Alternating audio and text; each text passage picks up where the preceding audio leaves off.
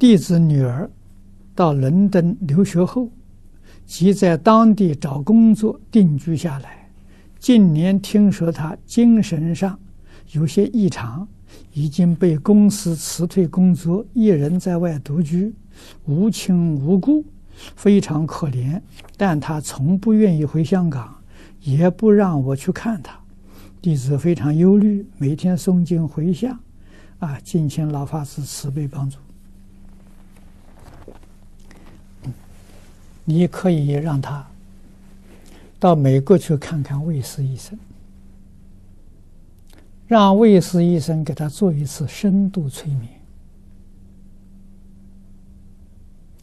他这种情况，真正的原因就找出来了，会对他很有帮助。